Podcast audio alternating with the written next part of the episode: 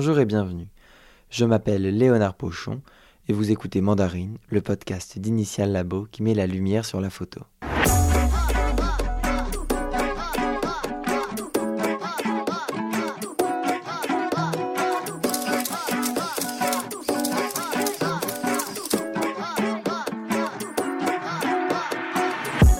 Après Jean-François Leroy, après trois hors-séries sur Visa que je vous invite à aller écouter, je vous livre une interview d'Éric Bouvet, dont la rétrospective est présentée au couvent des Minimes, toujours à Visa pour l'image.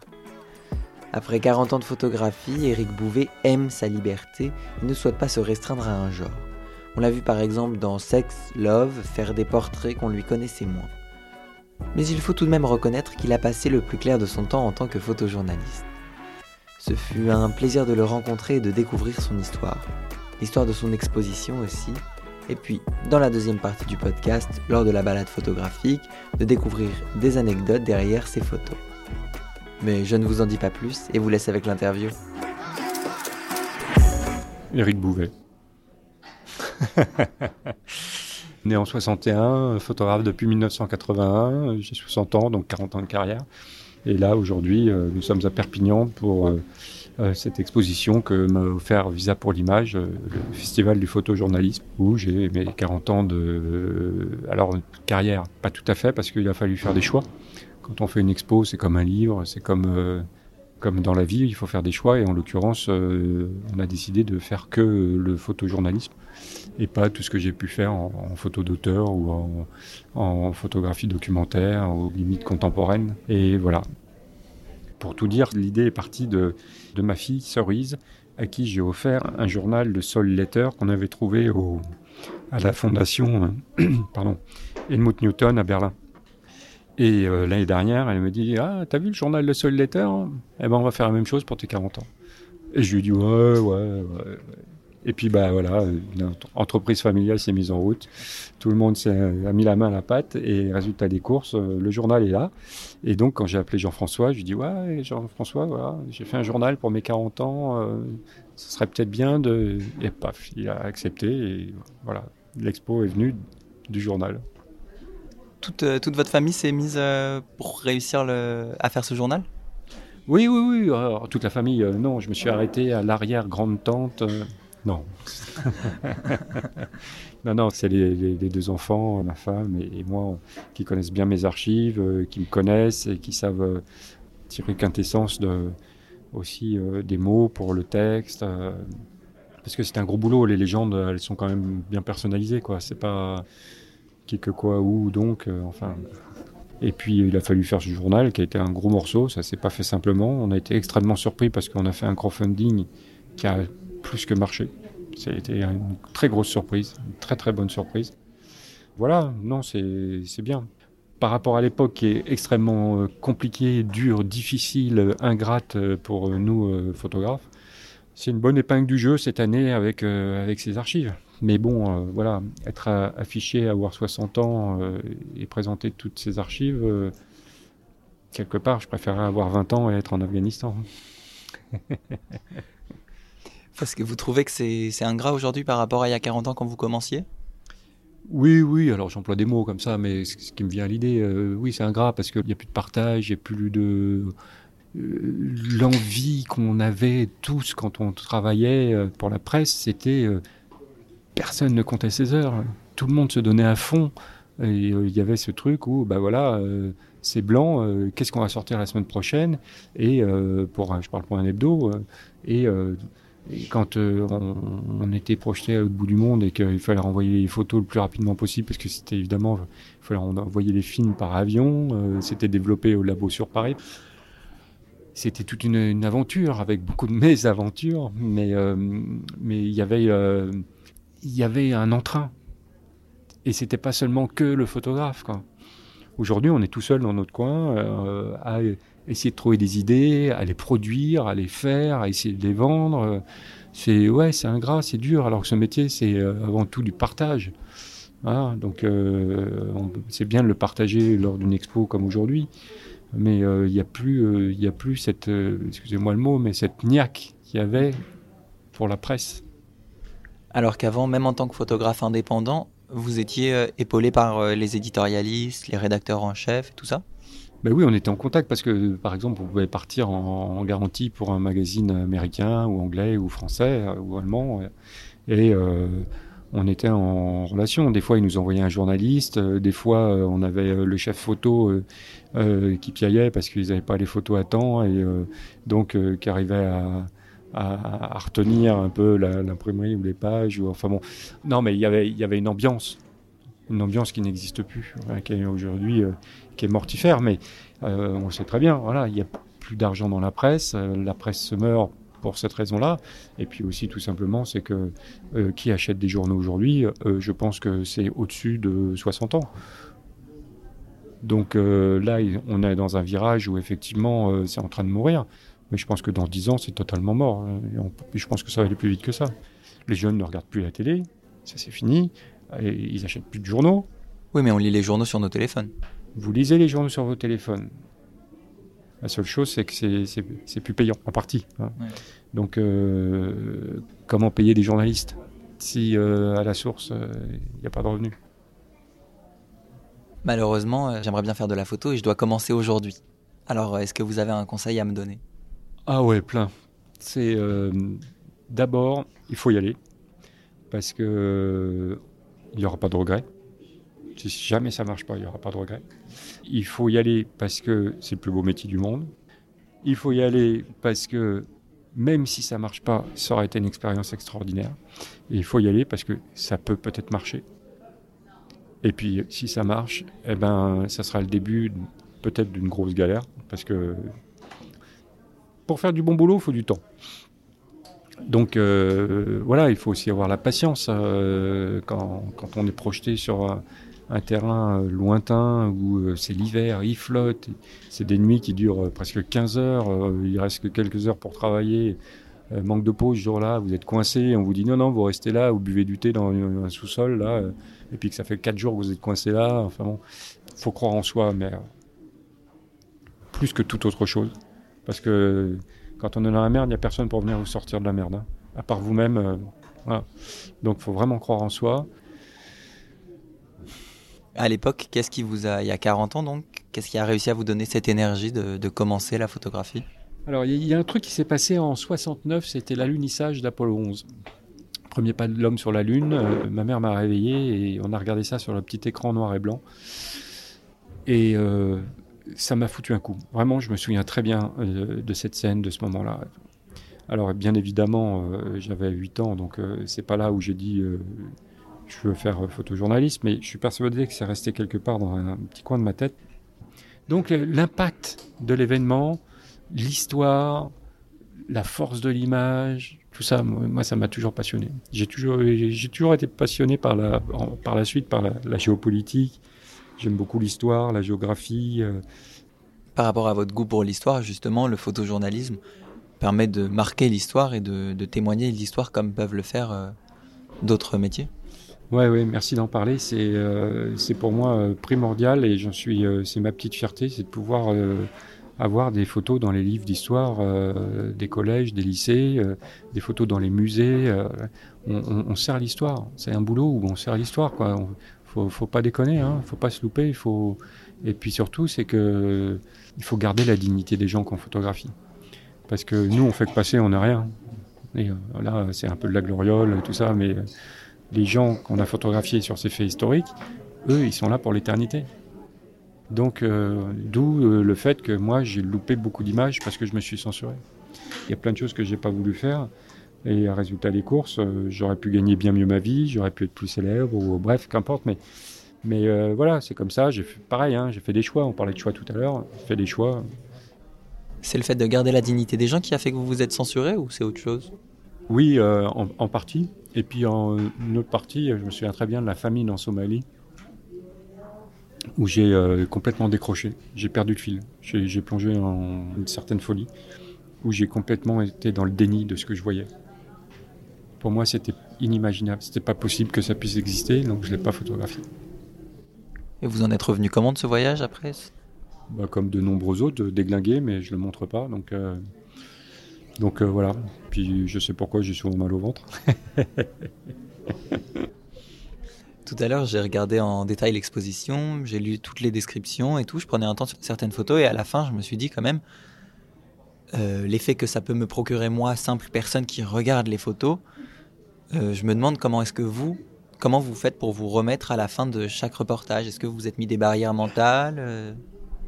Moi j'ai eu la chance d'avoir cette famille dont on parlait tout à l'heure et qui a été mon ciment en fait. Et c'est sûr que si je les avais pas eus, je serais allé plus loin je n'aurais pas décroché de certains reportages. Et euh, je pense que, bah, je pense qu'aujourd'hui, euh, sans eux, je serais soit devenu fou, soit je serais mort. Donc, je vous propose de faire une balade dans votre exposition et que vous me racontiez des anecdotes euh, quand il y en a sur certaines photos qui vous reviennent. Alors, la première, c'est la petite Oméra en Colombie en 1984 ou 5 et euh, c'est cette histoire de cette coulée de boue qui a envahi toute une ville. Et moi ça fait déjà je sais plus 36 heures que je suis sur le site. Et je découvre cet enfant qui est bloqué euh, dans une mare d'eau et on ne peut pas la sortir et elle va mourir euh, sous peu et, j'arrive et je photographie cette scène de manière un peu large pour informer et je vais vomir dans mon coin et, je repars tout de suite, je reste pas contrairement à d'autres qui sont restés, euh, qui sont pas forcément conduits euh, formidablement bien. Cette photo, je me demandais là de ce jeune homme avec les drapeaux du, enfin des drapeaux avec des signes chinois. C'est quelqu'un qui est du côté des manifestants ou du côté du gouvernement? Alors c'est pas du gouvernement parce que c'est, on est, nous sommes sur la place Tiananmen justement, effectivement, en 89, pendant la révolution étudiante. Ça fait un mois que je suis sur place, j'ai dépensé beaucoup de sous. Hein, à cette époque-là, on payait la moitié de nos frais. Et euh, le mouvement se meurt, il il se passe plus grand-chose. Donc euh, je décide de partir. Et je prends l'avion, euh, je cache mes films dans mon slip, comme on le faisait à l'époque, parce que, bah oui, on était fouillés. Les journalistes, les Chinois, ils nous aimaient pas. Hein, donc, et j'arrive à Paris. Mais, mais, mais, mais, il se passe que la photo d'à côté, donc nous sommes à Téhéran, euh, juste le, le, je sais plus, 12 heures après euh, Tiananmen, on apprend la mort de Roménie, l'ayatollah Roménie.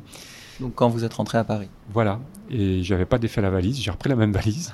J'ai sauté dans un, avion euh, pour arriver à Téhéran, où on a attendu toute la nuit pour pouvoir rentrer. Au petit matin, on nous a dit OK. On a bossé toute la journée. C'était au mois de juin, donc en plein été, bah, Téhéran, vous imaginez la chaleur qu'il fait, avec, je ne sais plus, il paraît qu'il y avait au moins 2 millions de personnes. Toute la journée, le soir, on continue à travailler, et je fais cette photo-là qui me rapporte un WordPress, entre autres. Tout ça pour dire que vous imaginez l'énergie qu'il fallait, quoi. J'étais à Tiananmen, je prends l'avion avec le décalage horaire. J'arrive, je dors pas parce que j'apprends la nouvelle. Je reprends un avion de nuit, je dors pas parce que l'excitation. Je travaille toute la journée comme un dingue. Donc euh, oui, il faut une énergie hors du commun. Ça, c'est sûr que si vous êtes euh, quelqu'un qui aime bien dormir et qui peut pas bouger sans avoir un café, euh, c'est mort. Et sur cette photo, il y a marqué en dessous que c'est le. Mais se relever à 6 heures pour une journée encore plus dingue avec un tabassage en règle pour avoir été le seul occidental à voir le corps de Roménie dénudé tomber de son linceul dans la foule en délire. C'est qui? C'est vous, cet occidental Oui, oui, oui. Oui, ça c'est la nuit et donc le lendemain matin, quelques heures plus tard, le corps de Roménie doit être transporté pour le tombeau. Et euh, je ne sais pas pour quelle raison, je marche devant et je, ne vois plus personne, les autres journalistes qui étaient accompagnés et tout. Et je me retrouve à un endroit où effectivement, euh, où je devais pas être.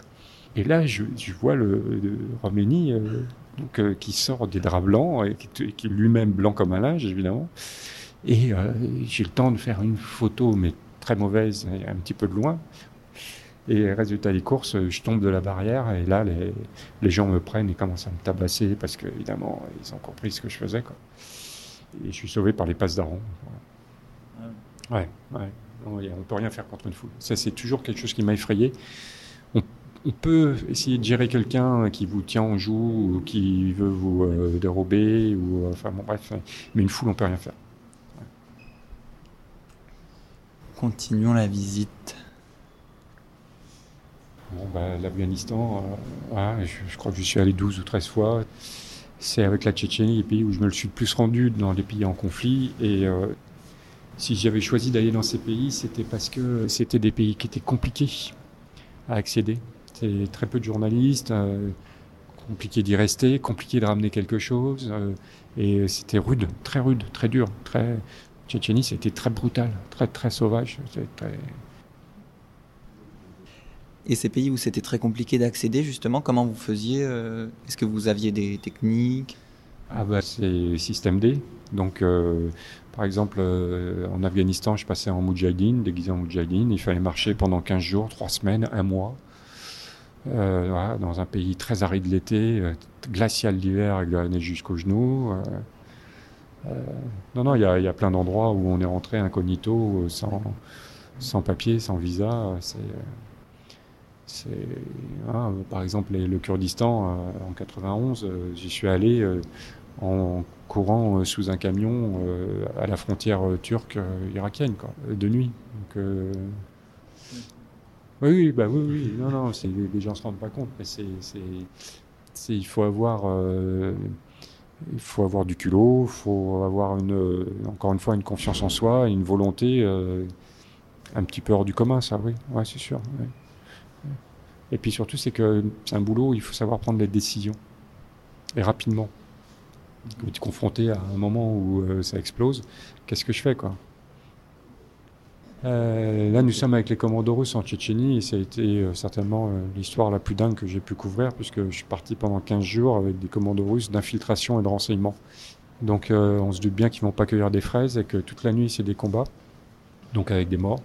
Et chaque Tchétchène qui capture, eh ben, c'est torture à mort, exécution sommaire, ça m'a même été jusqu'au viol dans un village on terminait. Et donc ça a été 15 jours euh, très très compliqués. Et j'étais complètement frustré parce que comme euh, tout se passait de nuit et que j'étais encore à l'époque en film, j'ai pratiquement rien pu faire. Et donc du coup j'ai écrit un livre euh, où je me mets à poil hein, à 100%, je raconte l'histoire. Que, j'ai autoproduit, qui s'est très très bien vendu, que j'arrive en... je refais des retirages, là je le vois encore. Qui s'appelle comment? Jusqu'au bout. Et qu'on peut acheter donc sur votre site? Euh, oui, euh, sur mon mail, ouais, plutôt. je viens sur mon mail. Et donc, euh, et donc c'est une descente aux enfers. Voilà. Là, au milieu de ces photos de couleur, on a une photo noir et blanc. Oui, c'est ce que je ne fais jamais. je ne recadre jamais mes photos, mais cette photo était très importante pour moi. C'est une photo en 6-6 en noir et blanc que j'ai faite, en carré. Je me suis dit, ça serait tombé comme un cheveu dans la soupe si on l'avait mise en format original au milieu de toutes les autres. Vous recadrez jamais vos photos? Non, jamais. Alors quand je dis jamais, c'est vraiment, euh, ça doit m'arriver une fois tous les milliers. On a un cadre, donc euh, c'est fait pour y faire attention. Quand je parlais d'absurdité, par exemple, là sur euh, la Tchétchénie, nous sommes en août 96. On voit sur cette photo une, femme qui pousse sa poussette avec un nuage noir dans le fond et tous les immeubles détruits. nous sommes en plein centre-ville de Grozny. Il est à peu près 9-10 heures du matin. Et à 6 heures du matin, les combats font rage à cet endroit-là. C'est tellement dur qu'on ne peut pas se déplacer, on ne bouge pas. Une heure plus tard, je vois du papier d'aluminium au loin, ça veut dire que les Russes ramassaient leurs morts. Et, euh, et j'arrive, et qu'est-ce que je vois? Eh ben donc euh, ces Russes qui ramassent avec des pelles des morceaux d'hommes, parce que les combats avaient été tellement rudes qu'il y en avait partout. C'était euh, et, à côté, à, 5 mètres, eh bien, les combattants tchétchènes et russes qui fument la cigarette ensemble. Et c'est la fin de la guerre. Alors qu'une heure plus tôt, c'était encore des combats d'une violence incroyable. Et juste à la fin de la guerre, ils réussissaient à s'entendre euh, Ils discutent. Ils discutent entre eux. et, moi, je suis là, je regarde ça, tu n'arrives même plus à te poser de questions. C'est tellement absurde. Voilà. C'est le mot, effectivement. Alors, quand on parlait de dignité tout à l'heure, voilà, là, devant cette photo qui est en tchétchénite, cette euh, dame qui porte ses carpettes et le portrait de son mari. Euh, donc, c'est la deuxième guerre de Tchétchénie et je reviens, je reconnais pas l'endroit en fait. Et les Russes, on, voit derrière, les immeubles sont écroulés, donc c'est parce qu'ils sont dynamités. Et les Russes dynamitent tout cette entrée sud de Grozny parce qu'ils ont peur que les combattants tchétchènes reviennent et combattent en se cachant dans les immeubles. Et donc là, ils lui ont dit, voilà, tu as 10 minutes pour barrer de chez toi, on fait sauter l'immeuble. Donc tout ce qui lui reste de sa vie, c'est le portrait de son mari et sa carpette. Et cette, photo-là, elle tourne dans l'histoire. Pour moi, c'est toujours cette question aussi. Tous ces gens que j'ai photographiés, qui sont là, que je, que je connais par cœur, ces photos, qu'est-ce qu'ils sont devenus, quoi? Il n'y en a pas certains dont vous avez eu des nouvelles? Non, ceux qui sont sur les photos, non. J'ai eu des nouvelles parfois de d'interprètes ou de gens qui m'ont accueilli, ou, voilà, mais, mais pas, non, pas ceux qui sont en photo. Et je voulais vous parler de cette photo à gauche, moi. Est-ce que vous pouvez nous la décrire? Alors là, nous sommes à, l'époque des talibans et, euh, et euh, comme je suis allé pas mal de fois en, Afghanistan, j'arrive avec les contacts à rentrer sous la période talibane qui était très compliquée hein, pour les journalistes, c'était quasi impossible. Et ils me disent, ok, tu viens, mais tu n'as le droit de photographier que le ciel et euh, les pierres. c'est chouette, moi je ne suis pas resté chez moi, entre guillemets. Quoi. Mais bon. Et puis un beau jour, il me... alors j'arrive à m'évader hein, de temps en temps, à me faufiler, moi je prendrais des risques énormes. Hein. Et euh, même il m'avait logé aux côtés du ministère des Vices et de la Vertu, ah, pour bien me faire comprendre de quoi il s'agissait. Et euh, ils me disent, ah, on va visiter l'hôpital, il faut que tu viennes. Je sais que j'y vais pour rien, mais bon, j'y vais. Et au bout de l'hôpital, à la fin, ils ouvrent une porte, et là je tombe sur une vingtaine de petits fantômes habillés en burqa. Et je me dis, c'est pas possible, je peux pas passer à côté. Quoi. Et donc, je leur fais croire que je photographie en fait le, le cahier avec le, la calligraphie. Et ils vous disent rien? Si, si, ça s'est mal passé parce qu'ils ont compris quand même que j'avais élevé l'appareil un peu plus haut. Ça a été très tendu, compliqué. Mais là, par exemple, ça peut être un avantage de l'argentique, ils n'ont pas pu vérifier la photo, c'est ça? Bah, Si, on te confisque le film, hein, c'est facile. Hein. Et ils l'ont pas fait? Ils ont voulu.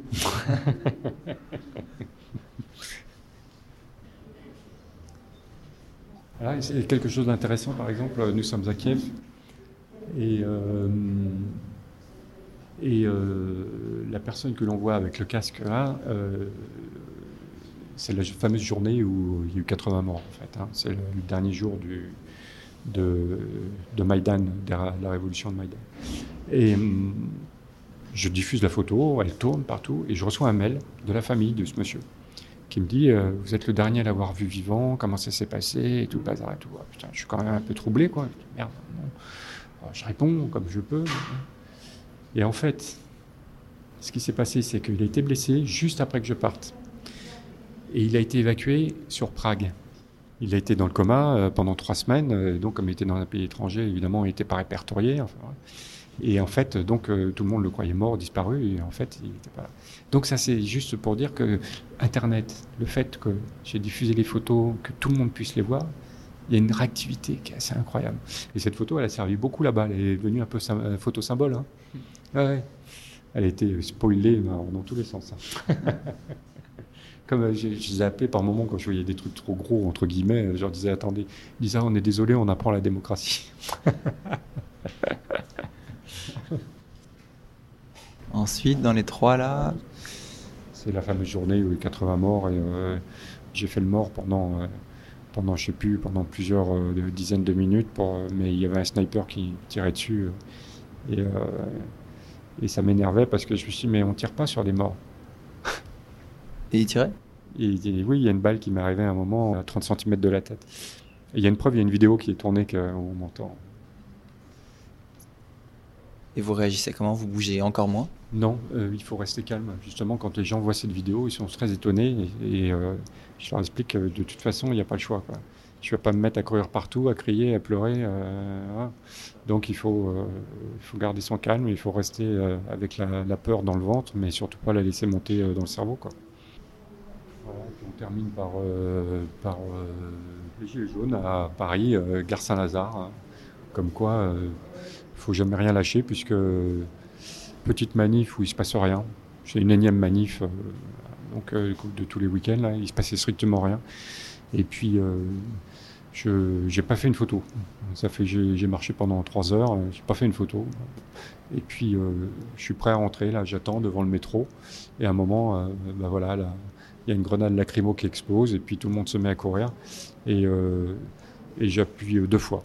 Voilà parce que ça c'est ma manière de travailler, c'est d'appuyer très peu de fois. Et en l'occurrence, surtout quand on se trouve euh, par exemple devant euh, dans une famine ou devant des, gens dans le malheur, on va pas, euh, enfin j'ai ce terme, mitrailler comme on dit, c'est tellement horrible. C'est violent. Oui.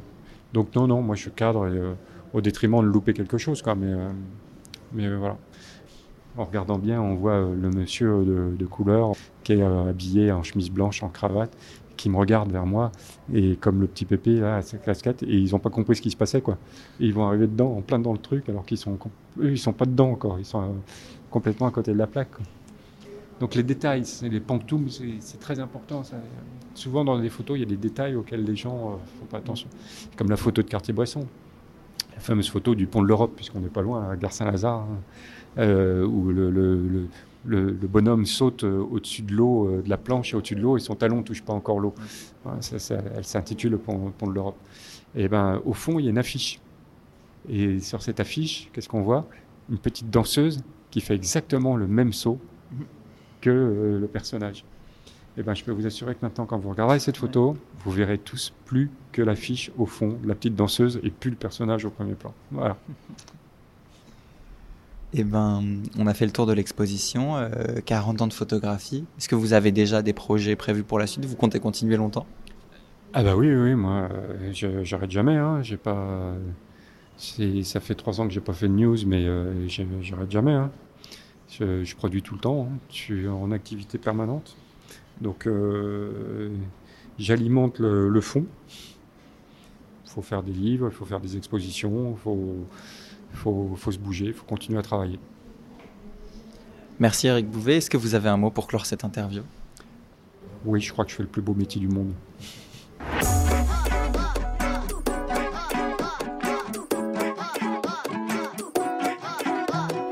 Et voilà, j'ai rencontré Eric Bouvet. C'était une magnifique balade au sein de son exposition, et cela m'a réellement fait prendre conscience de l'amplitude de la vie qu'un photographe peut avoir. Car entre toutes ces photos de lieux si différents, le seul vecteur est Eric et son appareil photo. Si vous souhaitez en savoir plus sur son travail, c'est encore avisé jusqu'au 24 septembre au couvent des Minimes. N'hésitez pas par ailleurs à écouter les autres interviews de Mandarine sur le festival. Pour retrouver le journal ou le livre d'Eric, c'est à son adresse mail bouvet.photo@gmail.com que vous trouvez sur son site ou à la librairie du Centre international du photojournalisme à Perpignan, à la sortie de l'exposition. Vous pourrez trouver en description les liens utiles. Merci à Eric Bouvet de m'avoir accordé son temps, ses histoires et sa patience malgré l'intensité de visa qui peut épuiser. Merci aussi à Initial Labo et plus particulièrement Julien, Gilles et Denise qui s'occupent avec moi de la gestion de ce podcast. Et merci à vous d'avoir écouté cet épisode jusqu'au bout. Pour nous soutenir et nous permettre de toucher plus de gens, vous pouvez mettre des étoiles sur Apple Podcast, vous abonner et partager les publications de promotion du podcast du compte Instagram @initiallabo et @léopochon. Mais plus que tout, car c'est bien connu, rien ne marche mieux, vous pouvez en parler autour de vous. L'habillage sonore est issu de la musique Rio Rio Rio, composée par Giulio Folaco. Vous venez d'écouter Mandarine, le podcast d'Initial Labo qui met la lumière sur la photo. Enregistré, réalisé et mixé par Léonard Pochon.